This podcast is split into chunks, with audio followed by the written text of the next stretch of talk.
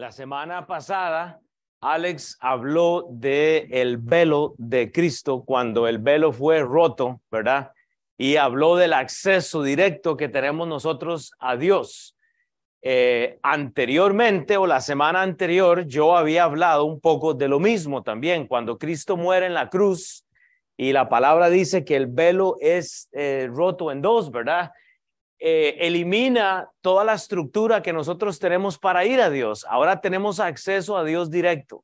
Entonces, eh, cuando Alex enseñaba la semana pasada, yo venía tratando de eh, hablar, quería explicar un poco de qué es esto de la Biblia. Entonces, Dios me dio un pasaje para empezar este mensaje en Colosenses 2, 8, 9, que habla de la supernaturalidad de Dios.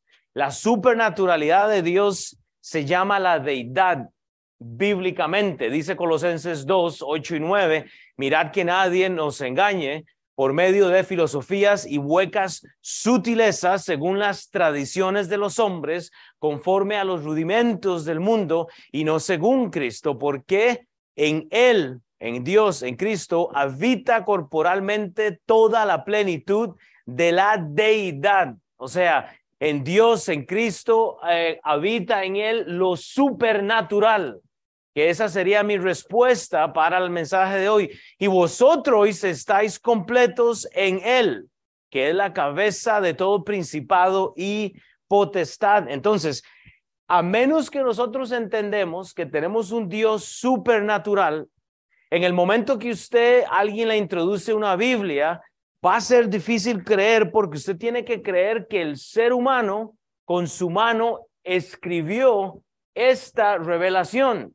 Y es ahí donde viene la duda del ser humano en cuanto a qué es la Biblia. Ah, es que fue escrita por hombres como Alex y como yo. ¿Cómo voy a confiar yo? Es por eso que hay errores. Entonces, mi objetivo esta mañana no es tal vez darle la respuesta que usted espera en cuanto a qué es la Biblia. Vamos a analizar más el contexto. Todo lo que tenemos sobre el cristianismo nos ha sido revelado por Dios. Literalmente, en Mateo 27, 51, esta palabra de quitar el velo eh, eh, eh, o, retirar, ¿verdad? Es simplemente, es un rasgo. Dice la palabra Mateo 27, 51, está Cristo muriendo en la cruz, entregando su vida por ti por mí y dice, y he aquí, el velo del templo se rasgó en dos de arriba abajo y la tierra tembló y las rocas se partieron.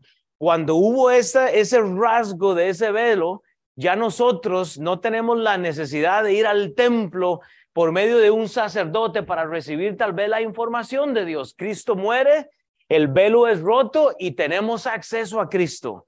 Sin embargo, como no tenemos la voz audible, Dios dejó una ley escrita, una palabra, y es ahí entonces eh, donde se retira eh, eh, el, velo. Esto es como decir el, el rasgo de algo, es la eliminación de un intermedio, y eso fue lo que hizo Cristo. Por eso el hombre duda de la escritura, porque tiene que confiar en un trabajo de, de obra humana, de, de escritura. Entonces acá es donde las cosas se complican. La gente orgullosa, esto que hablaba Alex, me impactó toda la semana, porque cuando hay orgullo en el hombre, no hay, no hay forma de reconocer a Cristo. Y cuando usted no entiende que el velo de Cristo se rasgó para que usted omita las estructuras del templo, ustedes se acuerdan, yo mencioné hace dos semanas, había un lugar santo donde usted entraba, se lavaba, había que hacer alguna tradición, algo cultural, entraba al lugar santísimo, solo podía ser alguna persona, no era cualquier persona. Igual, creo que un día tenemos que hablar un poco del templo, alguien va a tener que hablar de eso, pero es bueno. Entonces, todo este trabajo hace el trabajo de definir qué es la Biblia difícil porque entonces la comunicación de Dios con el hombre interviene y es ahí donde el hombre tiene problemas. Mucho antes se hacían sacrificios y había una persona que tenía el acceso a Dios. Ustedes se acuerdan de Moisés, ¿verdad? Él sube al monte, tienen el encuentro con Dios y baja Moisés así como quien dice, wow, y dice que el aspecto de él era como que eso es lo que causaba esta presencia de Dios, pero es difícil creerlo. ¿Y qué había antes? Fonética. era una voz audible. Esa era la Biblia de ellos. Ahora tenemos que confiar en el trabajo humano.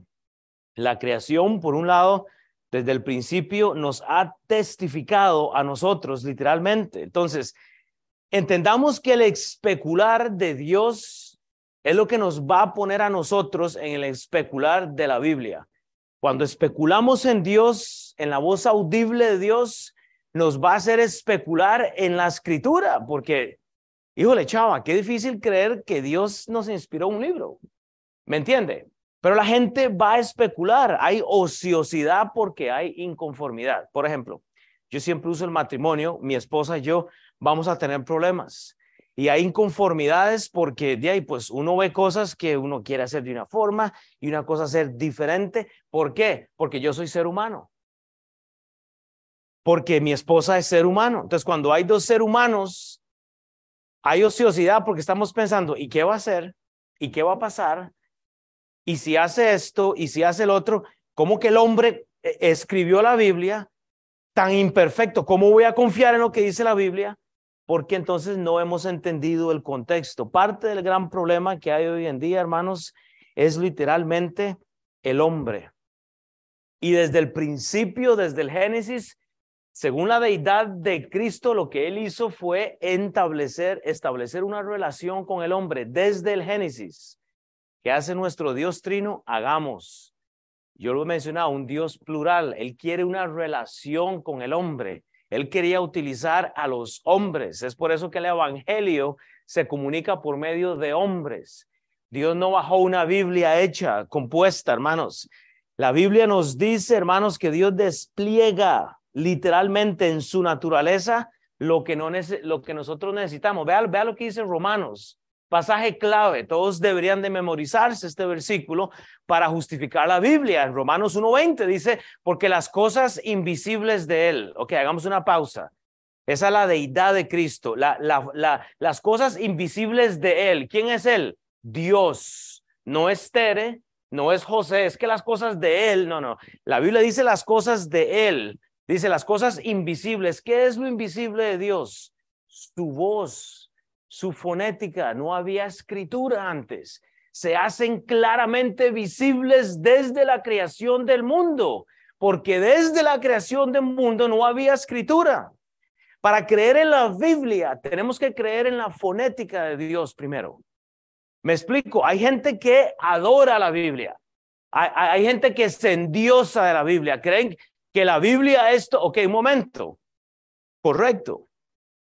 Pero si usted no aprende a aplicar la Biblia, porque hay dos, hay un contexto muy grande detrás de este libro, usted puede caer en adorar a un libro que es muerto para usted, porque su forma de vida no refleja lo que Dios es. Y la Biblia dice que las cosas invisibles de Él, su eterno poder y deidad y supernaturalidad, Cristian. Dios es un Dios supernatural se hacen claramente visibles desde la creación del mundo. Quiere decir, quiere decir, Carlos, que aún, aunque la gente no tenga Biblia, la creación del mundo testifica el poder de Dios. Usted no necesita Biblia para ser salvo. Usted necesita levantar sus ojos y ver la majestad del mundo para simplemente creer en Dios. Y ahora vamos a hablar de esto, siendo entendidas por medio de las cosas hechas de modo que no tienen excusa, no hay excusa. En los tiempos antiguos la escritura revelaba por sueños, habían visiones, habían cosas, ¿verdad? En, en, en los días, de, en los tiempos de hoy la gente tuerce esto, es que Dios me dijo que le diga a usted que, que usted tiene que hacer esto, llega el apóstol, hablando idiomas que nadie entiende, pidiendo plata para desarrollar ministerios. No, hermanos, el velo fue roto. Usted tiene un acceso directo a Dios. Pero somos a veces inconclusos en la forma de, de pensar. No nos decidimos si vamos a creer o no en la deidad de nuestro Dios. Si usted no cree que su Dios es un Dios supernatural, como cristianos, vamos a fallar en la tarea de representar lo que dice la Biblia. Pero el problema del cristianismo es que ve la Biblia como un libro. Y es ahí donde estoy diciendo que usted puede llegar a tener problemas en ver la escritura a menos que usted entienda que usted tiene un Dios vocal, fonético. Dios habló primero antes de darnos esta escritura. Y ese es el problema más difícil que hay en el mundo, creer que Dios inspiró un libro. Ahí es donde viene el problema. Por eso la gente no cree en la Biblia. Por eso la gente lo va a dudar siempre. Entonces, hoy estamos viendo una secuencia de versículos que tal vez no te va a dar la respuesta que estabas esperando, porque yo no soy un teólogo, o sea, soy una persona no tan preparada, pero yo quiero que, que, veamos esta secuencia y tal vez que usted saque su versión. El autor del libro de Hebreos 1, del 1 al 4, nos habla de esto. Dice Dios, dice la Biblia, Dios, el mismo Dios, habiendo hablado, aquí viene la deidad, la supernaturalidad, basta que Él habló muchas veces desde la creación Romanos 1.20, y de muchas maneras en otro tiempo a los padres por profetas, hablando, hablando, Dios habiendo hablado, haga un círculo a esa palabra. Dios dijo y fue, no había Biblia. La Biblia es la supernaturalidad de Dios en la cual inspira a hombres como tú y yo para desarrollar 66 libros puestos. Es por eso que el mundo duda de la deidad de Cristo en estos postreros días, hoy, nos ha hablado por el Hijo. ¿Cuál fue el Hijo de Dios? Cristo. Nos ha hablado. La Biblia no dice que nos ha escrito. Él nos dio un elemento visual que es Cristo. Simplemente para que usted ponga su fe en Él. Gloria a Dios, tenemos un libro. No estoy diciendo que la Biblia no es lo que es, pero digo, tenemos al Hijo. Eso es lo supernatural de Dios, que tenemos un Dios trino. No solo tenemos su espíritu, sino que nos dio a su Hijo, pero tenemos a un Padre celestial, el cual siendo el resplandor de su gloria y la imagen misma de su sustancia y quien sustenta algunas cosas, dice la Biblia, ¿verdad? Todas las cosas con la que dice palabra de su poder, deidad de Cristo, su poder, la supernaturalidad de las palabras, José. mis palabras no pueden hacer lo que Dios hizo. Yo no puedo reinventar la historia, yo no puedo prohibir a Dios. Pero ve lo que hace Dios. Con la palabra de su poder, habiendo efectuado la purificación de nuestros pecados, por medio de sí mismo, se sentó a la diestra de la majestad en las alturas, hecho tanto superior a los hombres cuanto heredó más excelente nombre que ellos. Creo que la fonética, hermanos, es el inicio de la Biblia y el problema de muchos. No creer que Dios dijo y fue es el problema del ser humano hoy en día. Ustedes están escuchando un sonido ahí, ¿verdad? ¿Dónde es que se arregla esto? Eso Ese es el problema. O sea que Dios nos habla de muchas maneras.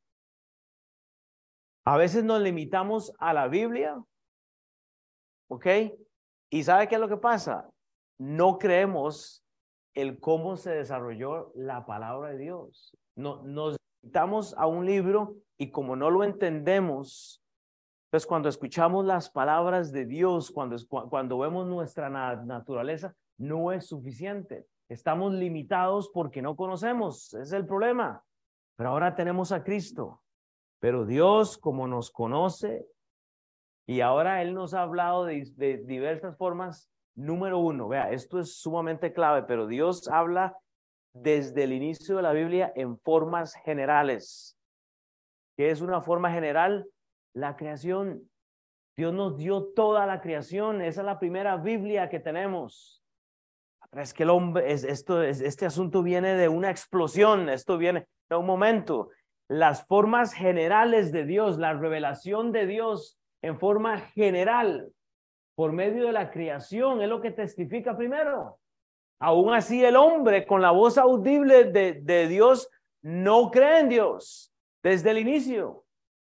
Dios ordena al hombre, instruye, esas son formas naturales. Dios da una creación, da animales, da una administración, da una dispensación. El hombre falla. No había Biblia en aquel momento.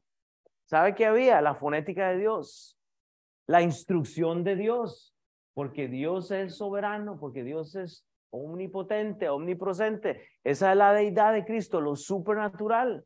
Había una voz, había una instrucción clave. ¿Qué hace Dios con Adán y Eva? Audiblemente da una instrucción general.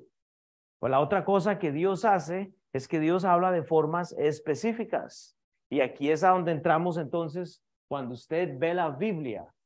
Oiga, desde el inicio de la creación, usted ve una revelación general. Animales, creaciones, montañas, ríos, separa la luz, el agua. Eso es algo general. Hay, mucha revelación de Dios. Pero dentro de la cosa general que Dios da, queda lo específico que es no coma del árbol. No, Dios da instrucciones. Por, de, de, qué tamaño era la Biblia de Adán y Eva? Pues un par de versículos. Y se los escribió. No fue una fonética. Eso es lo bello y supernatural de Dios. Y ahora tenemos los 66 libros que podemos acudir nosotros en forma general y específica, como Dios ha hablado siempre, y no creemos.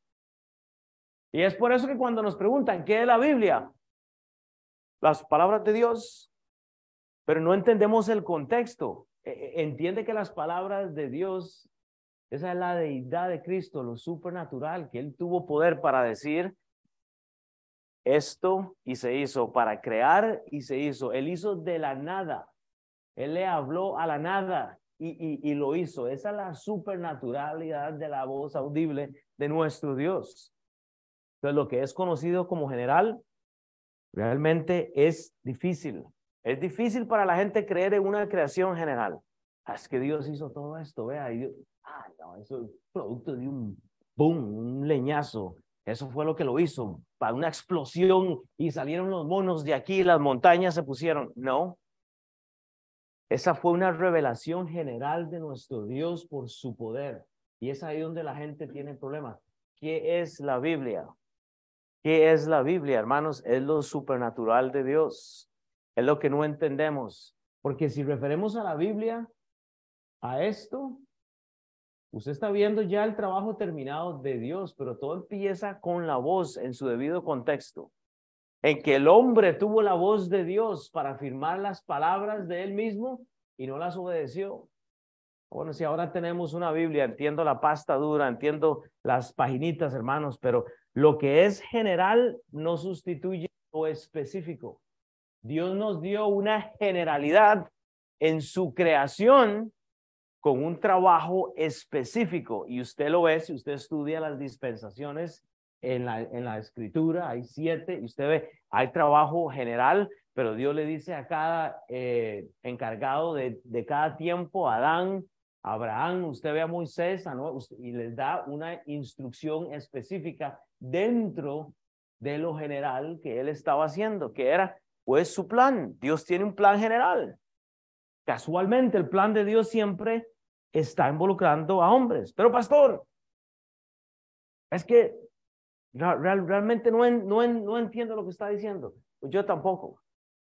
Porque es confuso creer que la voz audible de alguien tiene poder, ¿sí o no? Como que Dios hizo y fue. Esa es la parte difícil, pero esa fue la primera Biblia, las palabras de Dios. No había escritura. Las palabras directas de Dios a quien, al ser humano.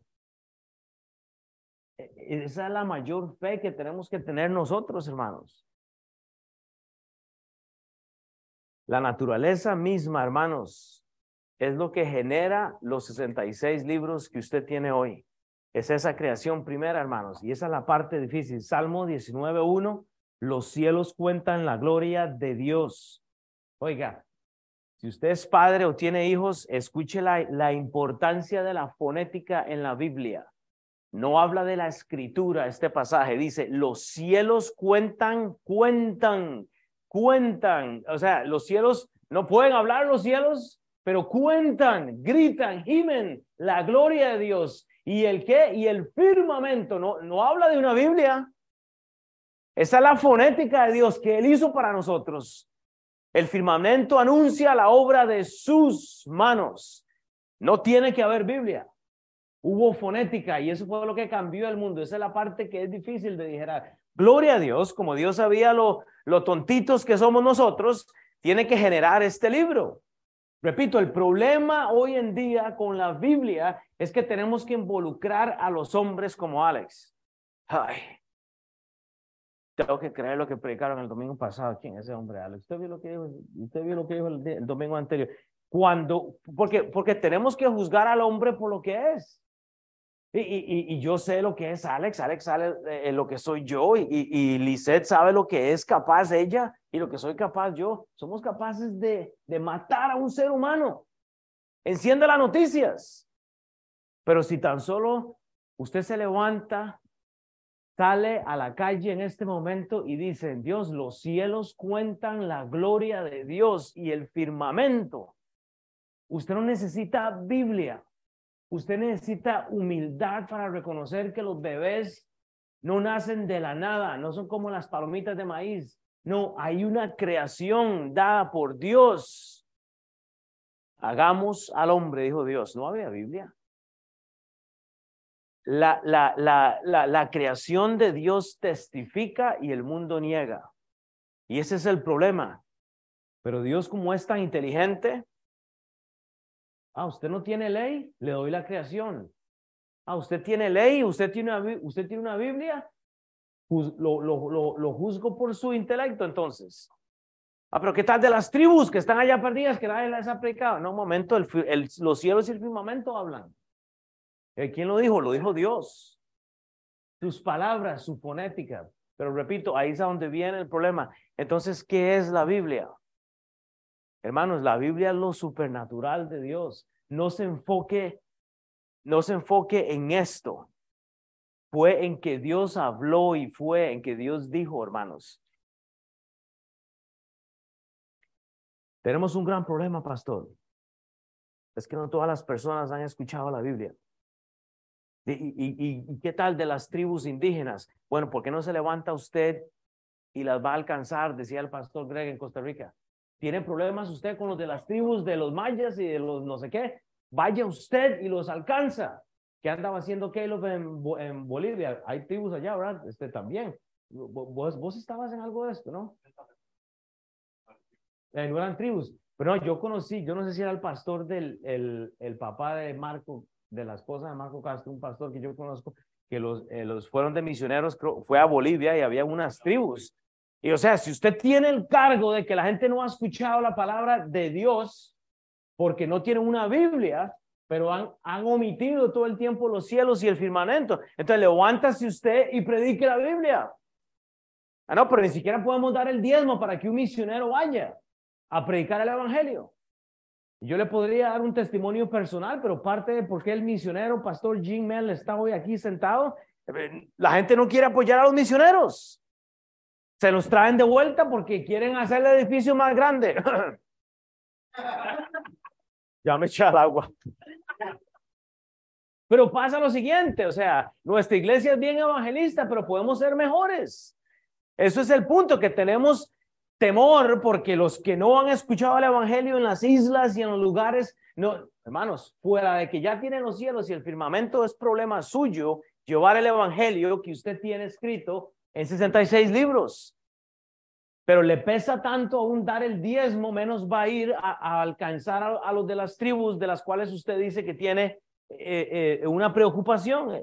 El mundo visible es el espejo que refleja la gloria de Dios, punto, el hacedor. Pero el mundo niega esto porque creer en la fonética de Dios es la parte más difícil. Como que Dios dijo y fue. No, hombre, como que Dios escuchó al hombre y reaccionó. Hermanos, la fonética de Dios es impresionante. Ah, es que Dios no, no cambia, Dios. Hermanos, si usted estudia su Biblia literalmente, usted sabe que la única forma por la cual Dios cambia su mentalidad es cuando hablamos de la salvación. Dios puede tener un plan, hermanos. Pero cuando el Evangelio es presentado a alguien, Dios puede cambiar su parecer cuantas veces Él quiera. Y le doy gloria a Dios porque Él cambió. Yo debería estar quemándome en el infierno después de todo lo que yo hice cuando estaba creciendo.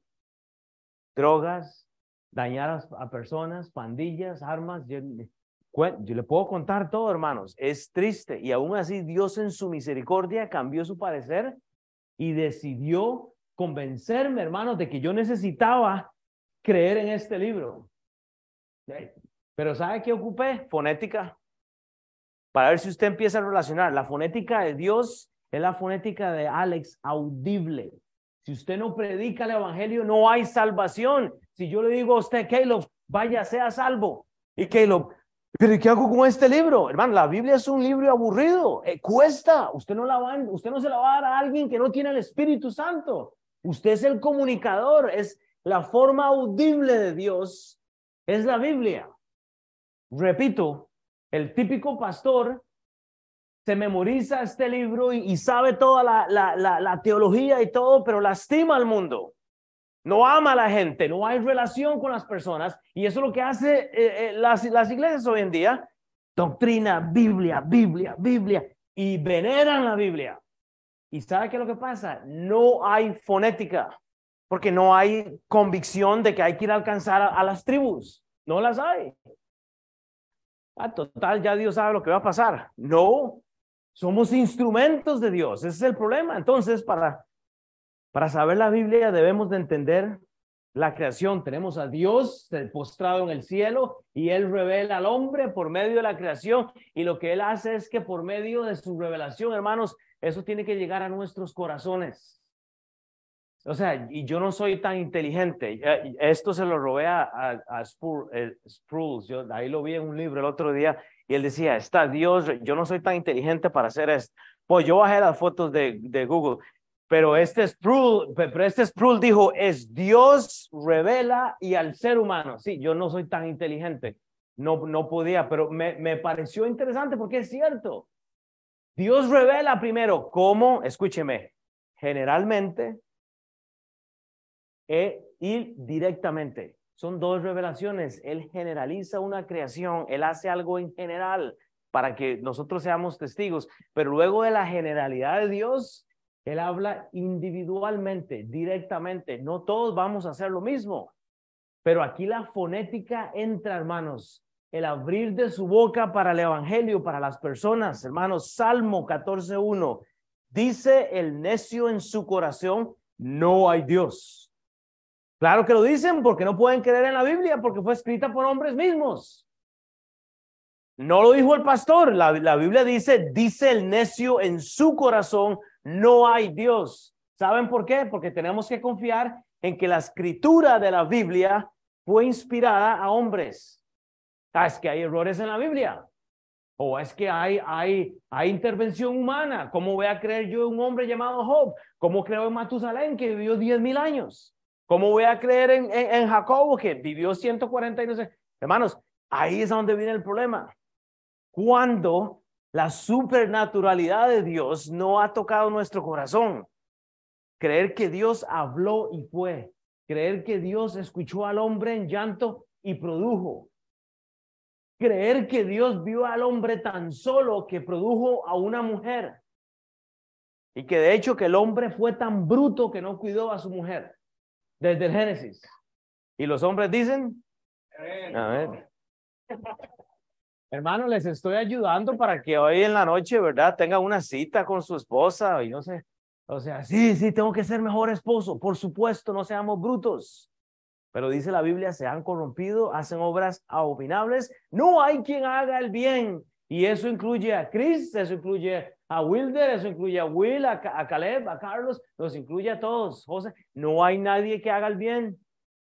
Ah, pero yo soy una buena persona. Yo, yo, no, hermanos, no somos buenos.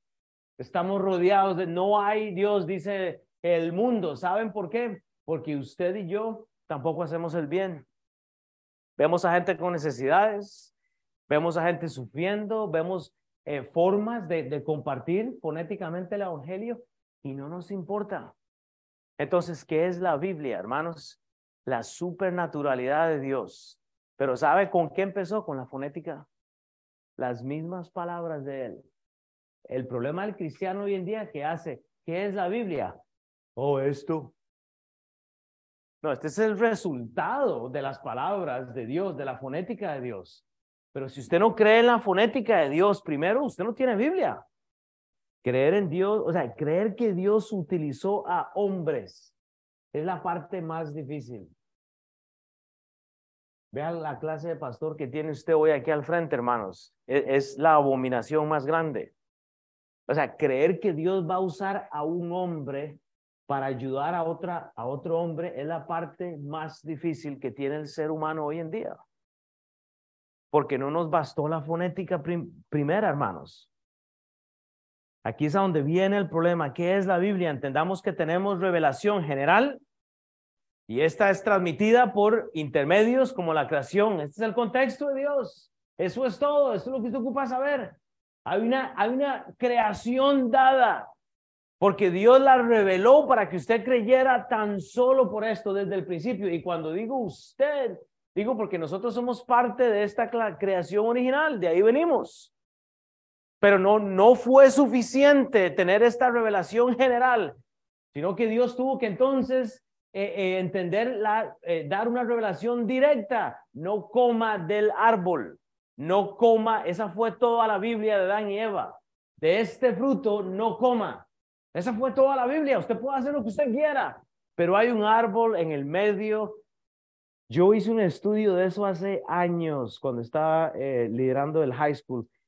Ahí se me olvidó la distancia, pero la distancia era de la, de, no, mejor no lo digo porque no me acuerdo.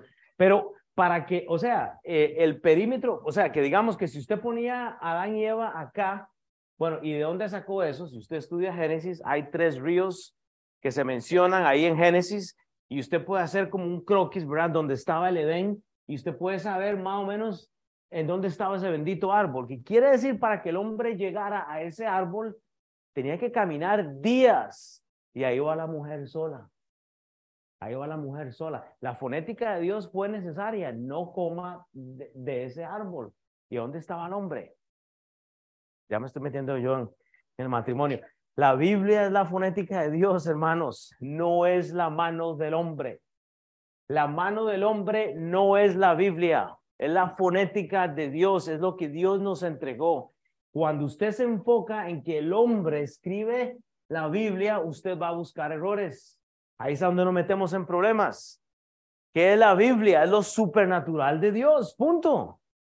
La realidad es, hermanos, es que la creación ha sido sumamente específica, como para que entendamos estos dos puntos. Eso fue suficiente. El simple hecho de poder tener lo general.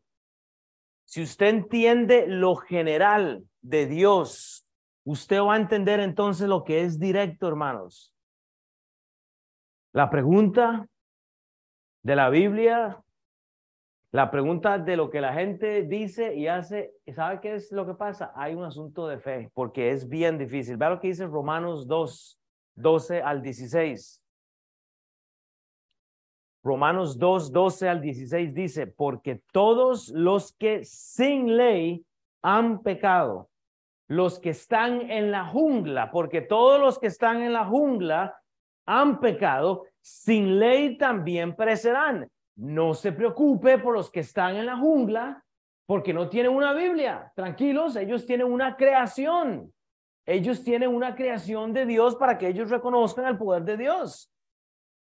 Porque dice la Biblia, y todos los que bajo la ley han pecado, somos nosotros, usted tiene una ley y si no tiene una ley, usted tiene una ley moral escrita en su corazón, de, esto lo que está hablando este pasaje, y todos los que bajo la ley han pecado, por la ley serán juzgados. O sea que si usted no tiene una ley, un gobierno, si usted no tiene una Biblia, si usted, por lo menos usted tiene una, una ley moral en su corazón escrita, ahí lo puse en rojo. Sí, y seguimos leyendo ahí en el versículo 14, en el versículo 13, porque no son los oidores de la ley los justos ante Dios. Oiga, usted no tiene que escuchar la Biblia para ser justo delante de Dios. Usted no necesita una Biblia, usted tiene una ley moral escrita en su corazón. No matarás, usted sabe que matar es malo. ¿Por, ¿Por qué? Ah, porque el pastor me lo dijo. No, usted tiene una ley moral en su corazón. Lo justifica aquí Pablo en el libro de Romanos. Porque cuando los gentiles que no tienen ley hacen por naturaleza lo que es de la ley, estos, aunque no tenga ley, son ley para sí mismos. Entra la ley moral, mostrando la obra de la ley escrita en sus corazones. ¿Cuál es la ley escrita en sus corazones? ¿Sabes que matar es malo? Sabes que robar es malo. Dios ha puesto una ley moral en nuestro corazón. Sabemos que robar es malo. ¿Por qué? Porque la Biblia dice. Entonces, de una u otra forma, hermanos, conocemos y tenemos esta convicción mostrando la obra Dice el versículo 15, mostrando la obra de la ley escrita en sus corazones, dando testimonio de su conciencia y acusándoles o defendiéndoles sus razonamientos en el día que Dios juzgará por Jesucristo los secretos de los hombres conforme a, un, a mi evangelio. Hermanos, yo desde niño, sin haber sabido nada, sin haber tenido una educación muy buena, sabía cuando algo estaba mal. Usted sabe cuando está haciendo algo incorrecto. No hay excusa. Aún en las tribus saben lo que matar significa. Ellos saben lo que significa. Es castigo. Y hay dentro de las tribus, hay leyes para ellos en sus dialectos también. O sea, e, e, es justificar realmente el querer hacer lo que nos da la gana. Pero pastor no ha dicho nada de qué es la Biblia. Yo sé, porque no tampoco le puedo dar una respuesta. Pastor, es que no entiendo cuál es el punto. Yo, yo tampoco. Entender, entender, oiga, entender este libro y darte una respuesta esta mañana es bien difícil. Yo estoy tratando de poner un poco el contexto, pero hermanos, e, es, es, es difícil. La, la, Biblia no es un, un libro que Dios escribió de su propia mano. ¿Usted entiende? Aquí es a donde viene el peso de la fonética de Dios. Dios no escribió la Biblia. Dios no la escribió, Dios la entregó fonéticamente, repito. Y yo por eso menciono la fonética muchas veces. Un libro que representa lo que tú y yo somos. La Biblia es lo que Dios reveló generalmente y luego lo hizo directamente. La Biblia es una compilación de cosas generales y directas que usted tiene, del cual en la Biblia que tenemos tú y yo hoy, si usted no entiende el contexto, si usted no entiende que hay tres, tres pueblos, judíos, gentiles, cristianos, de que si usted no entiende que hay cartas para un pueblo y hay otras para otro pueblo, si, si usted no entiende esto, usted se va a confundir con la Biblia. Entonces, ¿qué es la Biblia? Es lo supernatural de Dios, lo que no entendemos. Pero todo comenzó con la fonética. Pensar que la Biblia está compuesta de páginas escritas por hombres como tú y por yo es lo peor. Oiga, oiga, Pensar que la Biblia está escrita por hombres como tú y como yo es el peor error que usted puede tener hoy en día. Y yo sé que no van a decir amén porque esto es confuso. Usted no puede creer que Dios hizo una Biblia por hombres como tú y por yo. E-, es difícil. Ahí es donde viene la inspiración de Dios al hombre. Ahí es donde viene la supremacía de Dios, que Dios preservó a hombres, que Dios dictó sus palabras a hombres como tú y como yo, para mantenerlos en el camino correcto para que su escritura esté y sea lo que tenemos hoy. Pero si usted piensa que la Biblia fue escrita por hombres como tú y como yo, sin, la, eh, sin el poder eh, sobrenatural de Dios, nos metimos en problemas. Usted tiene que agregar la divinidad de Dios la deidad de Dios, tiene que tirarla y decir, no, no, un momento, si es que Dios utilizó a Jonás, es que Dios utilizó a Joab, es que Dios utilizó a Ezequiel, Dios utilizó a Daniel, Mateo, Marcos, Lucas, Juan. Ah, ok. Pero fueron hombres como tú y como yo. El hombre impío, hay errores en la Biblia, porque hay hombres que la escribieron. Ah, Jesús, un buen profeta, dicen otros. Olvidamos que Dios inspiró a hombres para hacer lo que tenemos hoy, hermanos. Confiamos en el trabajo del hombre. Es el problema. confía. Chava, vos te vas de vacaciones y le dejas el restaurante a alguien. Cuesta, ¿verdad? Casi así, casi, casi, casi hasta zapatea ahí todo. Ni a María se lo deja, dice chava. Hermano, ni a María, estamos en matrimonio, cuesta el matrimonio, ¿sí o no? Ah, sale, sale la esposa de la casa y está el celoso aquí a donde anda metido, anda metida, se fue, ¿por qué no me ha llamado? Porque, ¿A dónde anda? Anda, anda con la otra, ya, anda, anda, anda con el otro, ¿verdad? Y el que no está lo correcto se enoja. Eh, pero ¿qué me estás usted? Así somos en el matrimonio. Y es la relación que Dios tiene con el ser humano, es el matrimonio.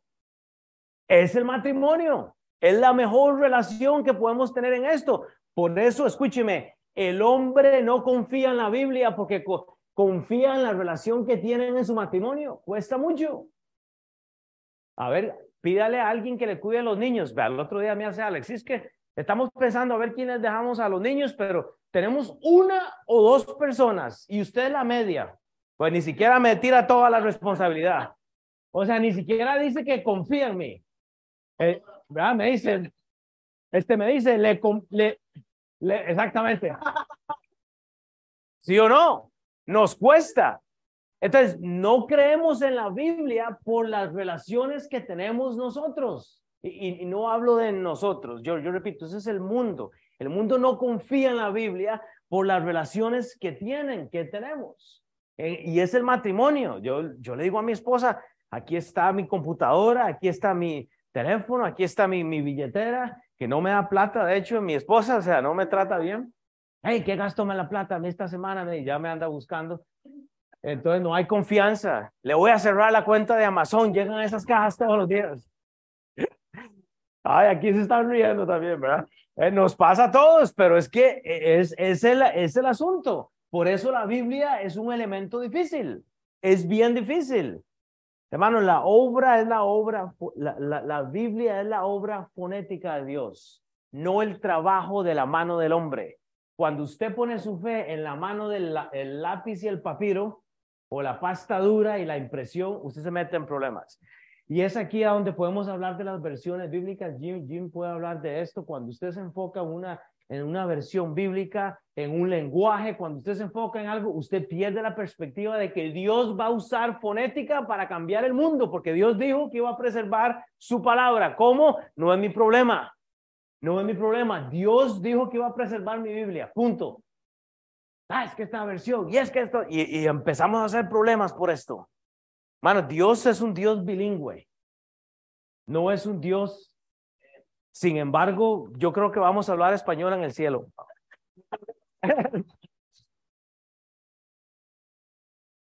La primera molestia del agnóstico es ese, es aceptar que Dios tuvo una relación tan pura con el hombre que fonéticamente le entregó su Biblia. El agnóstico no cree en la Biblia. Como que los hombres duran 500 años, como que en Génesis 6 los, los hombres y, y las mujeres tienen hijos y salen gigantes y no sé qué. Por supuesto que es difícil, es difícil, porque las relaciones que nosotros tenemos son difíciles, porque nuestra conciencia nos condena, estamos insatisfechos. Te casas y, estás eh, codiciando a la mujer del otro, tenés una casa y ya que la, la casa del otro, compras un carro, esas son las relaciones que tenemos hoy. Son incompletas, son insaciables, insatisfechos. Entonces, para que la Biblia tenga un significado, tenemos que definirla por lo sobrenatural de Dios. No es el trabajo del hombre. Cuando usted confía, maldito el hombre en que confía en quién? El hombre. Pero cuando usted confía en el poder de Dios, que la fonética fue suficiente para labrar el, la tierra y dar lo que Dios quería para que viéramos, y aún así no quisimos, está Dios en el Génesis, saca a los israelitas fonéticamente, instrucciones, manda a Moisés, salen, ¿qué hace el pueblo israelita apenas sale de la tierra? Empiezan a llorar. Estábamos en Egipto, daban carnita, tacos, y había barbacoa, y había el chilito que hacía Faraón para nosotros. Nos trataba mal, pero a punte taco le, le hacíamos y amasábamos y, le, y piedras grandes, pero habían tacos con no sé qué. Una lloradera, ya, me dio hambre a mí, ahora sí. Es difícil, es difícil.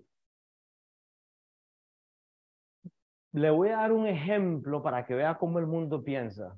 En esta filmina usted ve a Mateito, el apóstol, un contador fenomenal este hombre. Usted tiene que ver esa, esa serie, El Chosen, por favor, véala. e, es, genial. El, el rol que hace Mateo, fenomenal.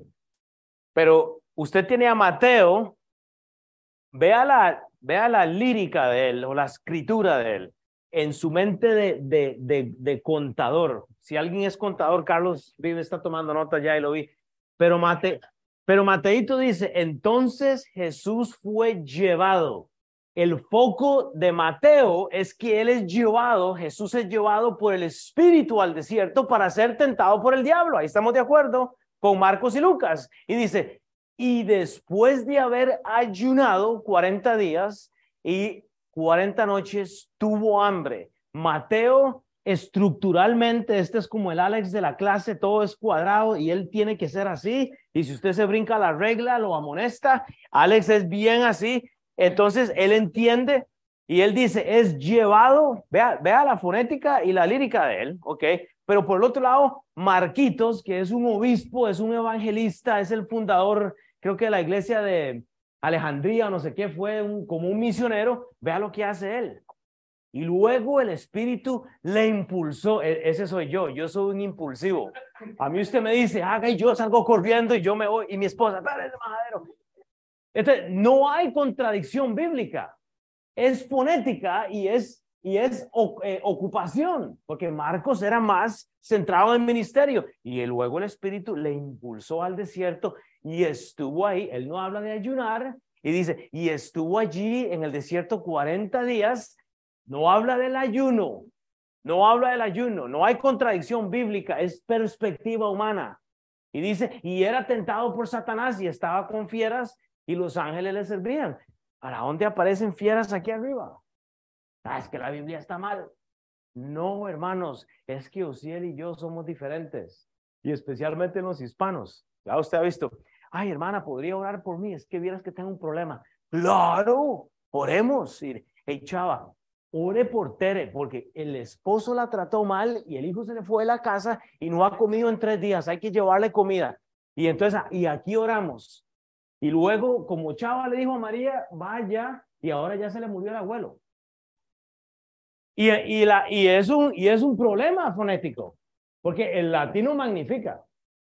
El, latino es así. Y, y dice Marquitos, y luego el espíritu le impulsa, pero vea Lucas, un doctor, que era Lucas, un doctor. Lucas simplemente dice, Jesús lleno del Espíritu Santo, volvió al Jordán y fue llevado por el Espíritu al desierto. Y pues dice, por 40 días era tentado por el diablo y no comió nada. Como doctor, este no come nada. Palabra seca, libre, él da el diagnóstico, no monchó. Él no habla de ayuno, él no habla de ayuno, no habla, es simplemente contradicciones aparentes que la Biblia, que, la, que el hombre natural trata de buscar en la Biblia. Ah, es que la Biblia, ve, no es, ¿cómo que están hablando del mismo tema y no ve el enredo de palabras? No, es que cuando Chava cuenta algo, lo hace de una forma. si yo le digo a aquello que predique la semana que viene y que nos diga que es la Biblia, él va a traer algo diferente. Y no es que nos vamos a contradecir, vamos a expresar algo diferente. Porque así nos hizo Dios.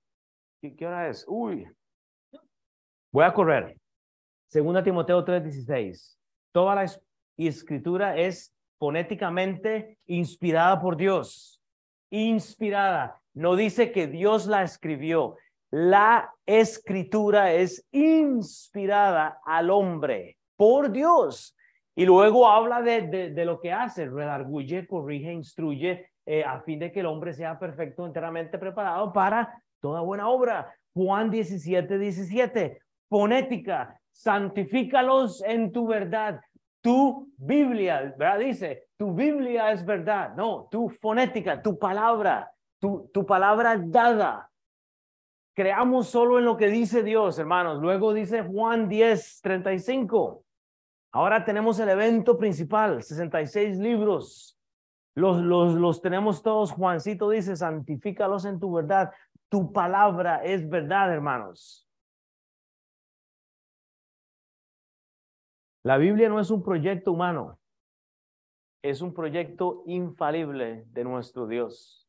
Es el problema. Escuche, la Biblia no es un proyecto humano. Es la supernaturalidad de Dios que inspiró a hombres para que usted y yo hoy tengamos lo que tenemos. Fue la revelación general que dependió de una revelación directa con instrucciones. Y si no creemos que eso es suficiente, tenemos el problema. Yo siempre pongo el... Usted ve, hermano, vea lo que dice el, el siguiente versículo en Eclesiastés. A mí me da mucho interés este versículo, cómo lo usa el salmista, porque vea, vea, lo que, vea lo que un creyente está escribiendo. Dice, recordemos, el salmista tiene la palabra de Dios y el salmista dice, todo lo que viniere a la mano para hacer, hazlo según tus fuerzas. Dice el salmista, esto no lo está diciendo un impío. Dice, hey, hey, eh, Mari, todo lo que haga en tu mano, hazlo según tus fuerzas. Porque en el Seol a donde vas, Mari, no hay obra, ni trabajo, ni ciencia, ni sabiduría. Pongan perspectiva, ¿cuál es la, la perspectiva de un salmista dándole un consejo de estos a uno. ¿Sabe qué es lo que pasa? Él entiende la audiencia. Cuando nosotros entendamos la audiencia, usted le puede decir a su compañero de trabajo, hey, todo lo que estás haciendo está bien, e, e, esa universidad, Gerardo, ese trabajo, esos estudios, bien, pero déjame recordarte que todo esto termina en el infierno, todo esto se va a quemar.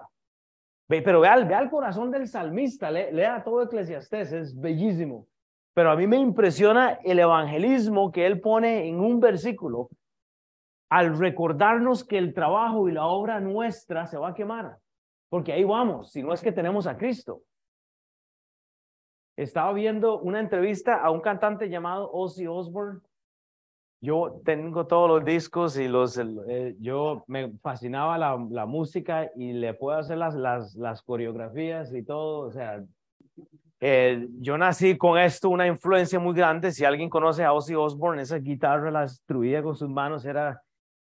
Y ahora Ozzy está viejo y le, creo que le diagnosticaron una enfermedad, no sé si es Parkinson o demencia, no, es demencia, es lo que, no sé si va relacionado, yo no soy doctor, pero el punto es que él está pintando y ahora camina así como no habla bien, no está coherente y usted ve todo el satanismo en él, ¿verdad? Porque él es dedicado a Satanás. Pero usted ve que la obra de él, él está tratando de dejar pinturas y hacer cosas como para dejar algo. Y es triste cuando uno ve a una persona tan famosa con tanto dinero y todo terminar su carrera de esta forma. Hermanos, es que no somos eternos, es el problema. Nosotros no, no, no somos eternos. Y, y esto de Eclesiastés es una realidad tremenda, hermanos. Dice Robert, Charles Spruce, ni lo puedo pronunciar. La ley de Dios es el estándar de justicia y la norma moral suprema para juzgar el bien y el mal. Eso es lo que dijo él. Yo, yo no entendí lo que dijo él. ¿Alguien me podría traducir eso? La ley de Dios es el estándar de justicia y la norma moral suprema para juzgar el bien y el mal. Dios es la autoridad para imponernos obligaciones. Usted no tiene que cuestionar la autoridad y la fonética de Dios. Eso es lo que entendí. O sea, todavía yo tengo un libro de ese hombre buenísimo y y él puso eso ahí en el contexto de la deidad de, Cristo. Y no entendí eso, honestamente. Todavía le estaba haciendo yo como pensamiento en la mañana. Usted, a ver, ¿quién tiene una mejor traducción para esto? Entonces, lo, lo voy a reconocer. Lo, lo puso porque me pareció como un buen comentario, pues no lo entendí. La ley de Dios es el estándar de justicia. Ok. ¿Y dónde está la ley de Dios? Pues es lo que él dio, ¿verdad? Fue lo que pensé yo. Y la norma moral.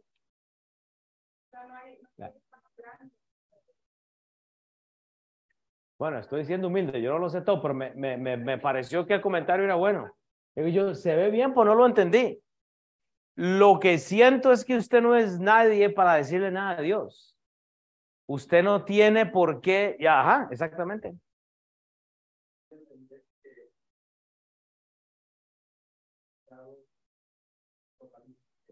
Exactamente. Y yo me fui por ahí.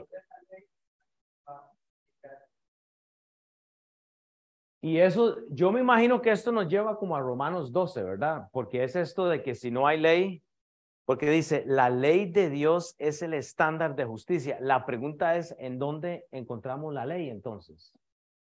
Porque lo que yo creo, sí está en la Biblia, ¿verdad? Exactamente. Pero entonces tiene que bastarnos solamente la creación de Él, ¿verdad? O sea, que Dios nos dio una moral, no sé, y él puso e, esto en el contexto de la divinidad de Dios y me pareció bien, pero quise, quise ser honesto y decir que le, leí un poco de este hombre, pues no entendí eso y quería ver qué pensaban ustedes porque me pareció un buen comentario, pero, pero siento que es esto, ¿verdad? O sea, eh, no, no somos nada para decirle a Dios lo que tiene que hacer. ¿Sabes por qué? Porque Dios es justo. Ah, pastor, ahora yo creo que, ya, es que Dios es justo porque aún la gente que no tiene Biblia puede ver el poder de Dios. Y ese es el estándar de, de, justicia de Dios, que si no tienes una Biblia, por lo menos tienes una creación que testifica de la ley de Él. Y viene un juicio y todos vamos a tener que darle cuenta. Todos, todos temen a la muerte por alguna razón, ¿verdad? Hey, no me juzguen, estoy siendo honesto. Solo que no entendí eso. Cuando usted ve eh, la revelación de Dios general en el Génesis, usted ve los, los diez mandamientos, no tendrás dioses ajenos delante de mí, no te harás imagen. Ese es el siguiente versículo. No te inclinarás, no tomarás el, el nombre de, de, Jehová tu Dios en vano. Vea lo directo que es Dios. Acuérdate del día de reposo para santificarlo. Honrarás a tu padre y a tu madre. No matarás, no cometerás adulterio, no hurtarás, no hablarás contra tu prójimo, falso testimonio, no codiciarás. Dios es directo dentro de su poder generalísimo. Eso es lo que es Dios. Dios nos ayuda. Salmo 115, 3. Vemos la deidad, la soberanía de Dios. Nuestro Dios está en los cielos. Todo lo que hizo, ha hecho. ¿Cómo? Fonéticamente. Él dictó y fue. Él habló y fue hecho. Es simplemente, somos creación de Dios. Punto. Tenemos una ley moral. Él habló, él dijo. Y así fue, Romanos 7. Y voy a terminar con esto. Quedan dos versículos. Romanos 7. Este es el mejor cristiano que usted puede encontrar por ahí. Pero, pero vea lo que dice Pablo. Para, para poder entender la Biblia, hermanos, tenemos que entender nuestra condición. Y, y nuestra condición es como la de Pablo, porque no hago el bien que quiero, sino el mal que no quiero, eso hago. Si no entendemos la justicia de Dios, Dios fue justo tanto para darnos no solo una creación dictada por Él, pero sino una Biblia inspirada por hombres como usted y como yo. En el momento que usted pone su fe en el hombre, usted se metió en problemas. Usted tiene que decir, Dios, yo soy como Pablito. Y si hago lo que no quiero, ya no lo hago yo, sino el pecado que mora en mí. Versículo 21. Así que queriendo yo hacer el bien, hallo esta ley que el mal está en mí, porque según el hombre interior me deleito en la ley de Dios, pero veo otra ley en mis miembros que se revela contra la ley de mi mente y se lleva cautivo a la ley del pecado que está en mis miembros. Miserable de mí, dice Pablo. ¿Quién me librará de este cuerpo de muerte? Gracias Dios por Jesucristo nuestro Señor. Esta es la parte más difícil del hombre. Gracias Dios, te necesito. No, el mundo no puede decir eso porque no han creído en la fonética de Dios, menos van a creer en la escritura del hombre en 66 libros. Ese es el problema, hermanos, no creer en Él, en la soberanía de Dios. Gálatas 3, 23 al, al 29. Pero antes que viniese la fe, estábamos bajo la ley, encerrados para aquella fe que iba a ser revelada. ¿Cómo fue revelado? Por una creación general y una instrucción directa. De manera que la ley ha sido nuestro ayo, nuestro ayudante para llevarnos a Cristo. ¿Cuál es la ley? La creación o la palabra escrita. Punto. Es la, fonética de Dios o nada, pero venida la fe ya no estamos bajo ayo, ya no estamos bajo un libro, estamos bajo el Espíritu Santo, que es el que nos constrista del pecado. Porque todos los que habéis sido bautizados en Cristo, estáis revestidos, hermanos. Si usted ha sido salvo, usted está en Cristo, usted lo tiene todo. Usted no tiene que dudar de nada. Colosenses 2, 8, 9. Termino con esto.